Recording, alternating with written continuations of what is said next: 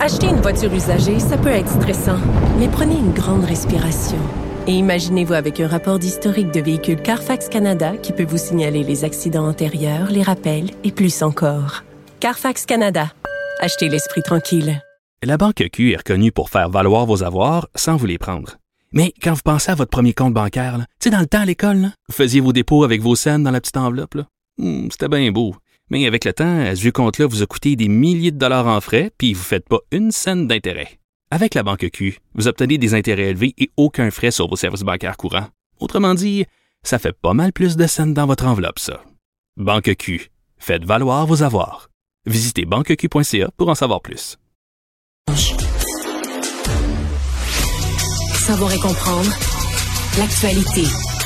Alexandre Morand-Villouellette.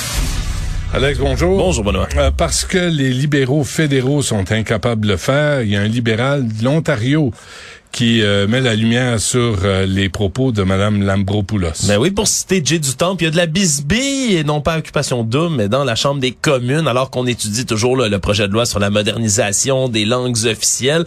Mais là, on a un député de l'Ontario, comme tu le disais, Francis Drouin, qui représente la circonscription de Glengarry Prescott Russell, dans un endroit où, malgré ce que le nom pourrait indiquer, il y a beaucoup de franco-ontariens qui y habitent. Et lui a dit, le show de boucan mené par certains de mes collègues est honteux. Le Montreal Island n'a pas le monopole sur la politique linguistique du Canada. La désinformation n'a pas sa place dans le débat. Et même s'il nomme pas, bien évidemment, on peut comprendre la référence à Emmanuela Lambropoulos, sa collègue qui avait dit là un commentaire trompeur plutôt cette semaine par rapport au- à la disposition de la loi 96 au Québec et ce que ça faisait là, par rapport aux médecins qui ne pourraient supposément plus servir en anglais certains de leurs patients, ce qui était complètement faux.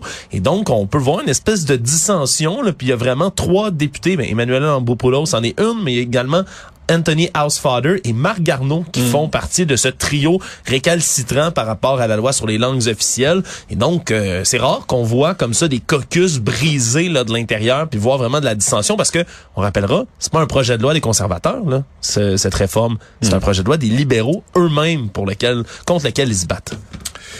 C'est incroyable. Euh, rapidement, Mary Simon, on en a parlé beaucoup, on n'est pas étonné. On n'est pas étonné, hein? son salaire a augmenté de 39 300 dollars depuis le début de la pandémie de COVID-19, ce qui l'amène à un beau euh, résultat, petit magot, de 342 100 dollars de rémunération l'an passé, donc une augmentation de 13% Tout ça, évidemment, Benoît s'ajoute là parce que tu, tu vas me dire, ben, elle a besoin en Ben période ben, d'inflation ben, de payer son épicerie, mais c'est parce qu'elle a un compte de dépenses au fait des contribuables de 200 000 dollars pour le reste de sa vie. Puis je savais pas jusqu'à six mois après son décès.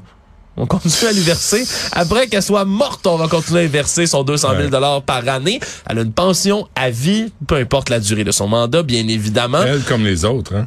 Oui, puis en ce moment, elle est euh, en voyage. Voyage officiel de cinq jours en Finlande. Et quand on sait qu'en mars 2022 à Dubaï, ça avait coûté plus d'un million un voyage d'une semaine, un peu moins de 100 000 dollars juste pour la nourriture dans l'avion.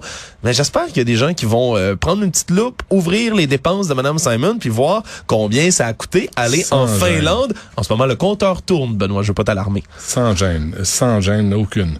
17 ans de prison pour un père incestueux. Ouais, une peine qui est sévère, somme toute, là, compte tenu le, le, le, le non-antécédent, là, le manque d'antécédent de l'homme en question, mais qui a vraiment, là, à 60 ans, cet homme qu'on peut pas identifier pour protéger ses victimes, commis des gestes absolument horribles. Le juge lui-même, lors de sa décision qui a été rendue, dit que c'est difficile d'imaginer un pire scénario.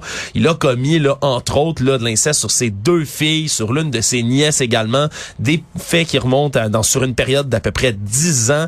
Les victimes qui avaient entre 5 et 17 ans Ah. les a également filmés. C'est non seulement il, il a agressé d'elle, il, il a agressé d'elle, mais en plus il les filmait sur une webcam pour les diffuser pour d'autres pédophiles également. Donc on parle d'un- accusé qui est repentant semble-t-il, mais qui comprend Non. pas la gravité des conséquences de ses actes sur ses victimes. Donc il restera 17 ans en prison. Ferme, souhaitons-le. Ferme. Souhaitons-le. Crève là. Euh, dévastation en Turquie et en Syrie. Ouais, ça continue de s'alourdir ce bilan. on est rendu provisoirement, malheureusement, j'ai envie de dire, là, à 5000 morts de ce double séisme, là, d'une première secousse et d'une deuxième réplique euh, en Turquie et en Syrie. Et là, il y a des histoires qui commencent à émerger.